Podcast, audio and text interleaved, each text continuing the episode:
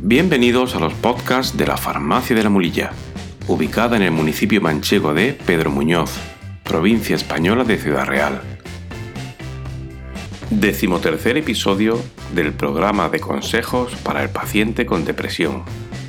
En este episodio trataremos la cuestión de cómo puede ayudar en la recuperación anímica de un enfermo con depresión el entorno del mismo, ya sea a nivel familiar, social o laboral.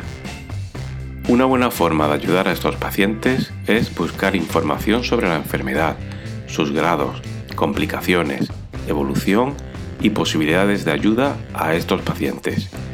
Un ejemplo de que quien nos escucha está haciendo esta recomendación es la propia escucha de estos contenidos. Como en cualquier tema de salud, hay que procurar buscar esta información en fuentes fiables, de profesionales cualificados, y oír de pseudoinfluenciadores de opinión cuyo único fin es conseguir audiencia en Internet. Una cuestión importante es que, como en la mayoría de enfermedades mentales, hay que tener mucha paciencia con el enfermo, procurando empatizar con él y entender que no está en esta situación por capricho, sino que está sufriendo y es el primero que quiere salir de esta situación.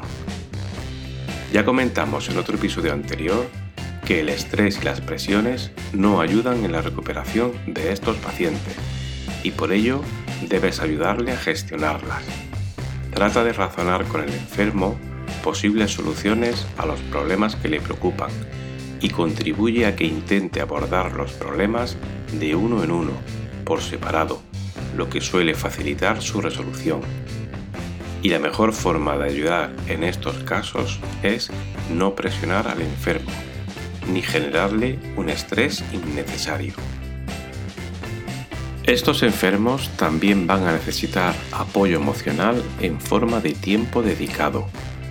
Una extraordinaria manera de ayudar es reservar un tiempo de tu vida para compartirlo con esa persona, que al sentirse acompañada y escuchada podrá mejorar en sus síntomas. Si el paciente con depresión además tiene adicciones nocivas, puedes ayudarle con tu ejemplo no teniendo esas adicciones.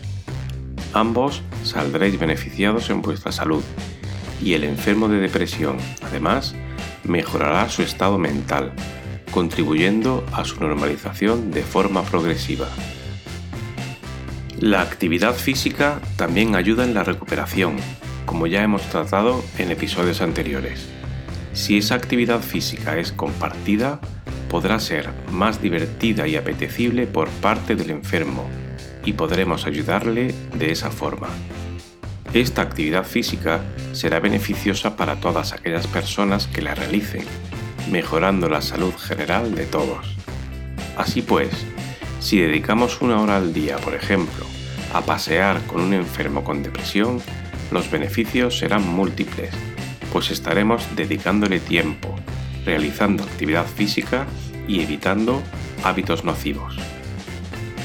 Los refuerzos positivos contribuyen a mejorar el estado mental y en estos enfermos es importante evitar críticas y reproches y esforzarse en realizar elogios y alabanzas para que se sienta mejor con las actividades que realiza.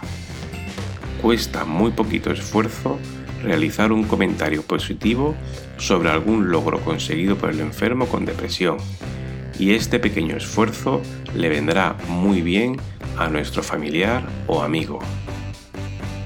Y el hecho de realizar actividades no debe forzarse. Hay que animar y facilitar que se hagan, pero no presionar a su ejecución pues pueden llevar a frustración, sentimiento no deseable en la recuperación de estos pacientes.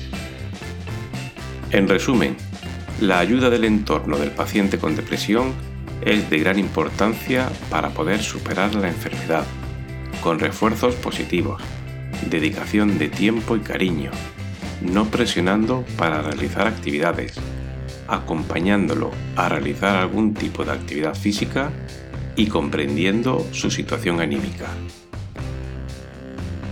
Todos estos contenidos sobre salud están disponibles también en formato infografía, es decir, como un póster, en nuestra página web farmaciadelamulilla.com en el apartado de infografías de salud. Pues hasta aquí este episodio. Recordamos que los podcasts que elabora el equipo de la Farmacia de la Mulilla están disponibles en Spotify, TuneIn, Apple Podcast, iVoox y Google Podcast para adaptarnos a sus preferencias. Puede seguir nuestras actividades para el fomento de la salud en Facebook, Twitter, Instagram y en nuestro canal de YouTube. Farmacia de la Mulilla. En un lugar de la Mancha, tu espacio de salud.